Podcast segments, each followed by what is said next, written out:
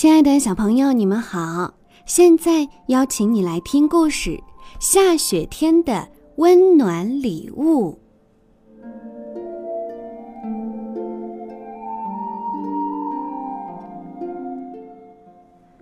麦德阿姨的菜园儿是世界上最棒的，所有你想得到的蔬菜全都一排排整齐地长在这里。一天，米莉和茉莉发现麦德阿姨躺在西红柿地里。麦德阿姨说：“要是能死在这里多好啊！”斯米利医生说：“你不会死的，你只是摔断了腿。六个星期之后，你就又可以走路了。”麦德阿姨喊道：“六个星期，我不能丢掉我的菜园六个星期不管啊！”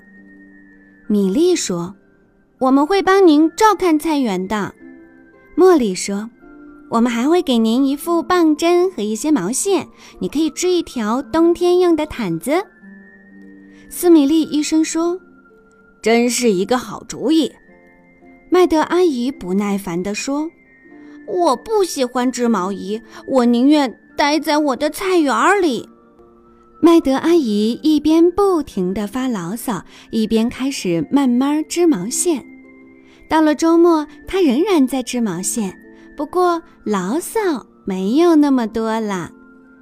到了月底，麦德阿姨疯狂地爱上了织毛线，她再也不发牢骚了。六个星期以后，斯米利医生说：“六个星期过去了，现在你可以回菜园工作了。”麦德阿姨不耐烦地说：“我还没有准备好回菜园呢。”米莉问：“那你什么时候才能准备好呢？”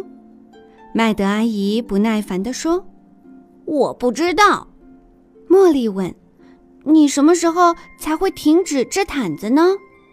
麦德阿姨不耐烦地说：“当我准备好了的时候。”麦德阿姨织的毯子。堆得越来越高，米莉和茉莉不但要把剩下的毛线缠成线球，还要一直照顾麦德阿姨的菜园儿。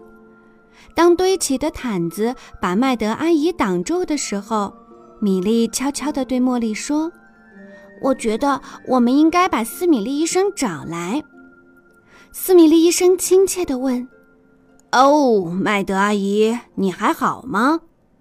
麦德阿姨不耐烦地回答：“我好得很。”斯米利医生说：“这次我可无能为力了。”过了几天，开始下雪了。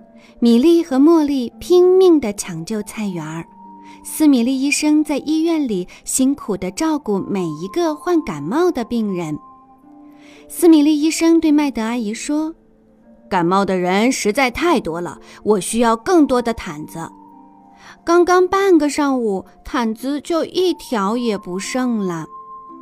下午，米莉和茉莉因为着凉和疲劳过度被送进了医院。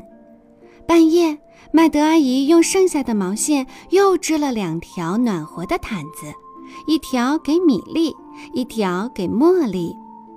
第二天早上，麦德阿姨终于准备好了。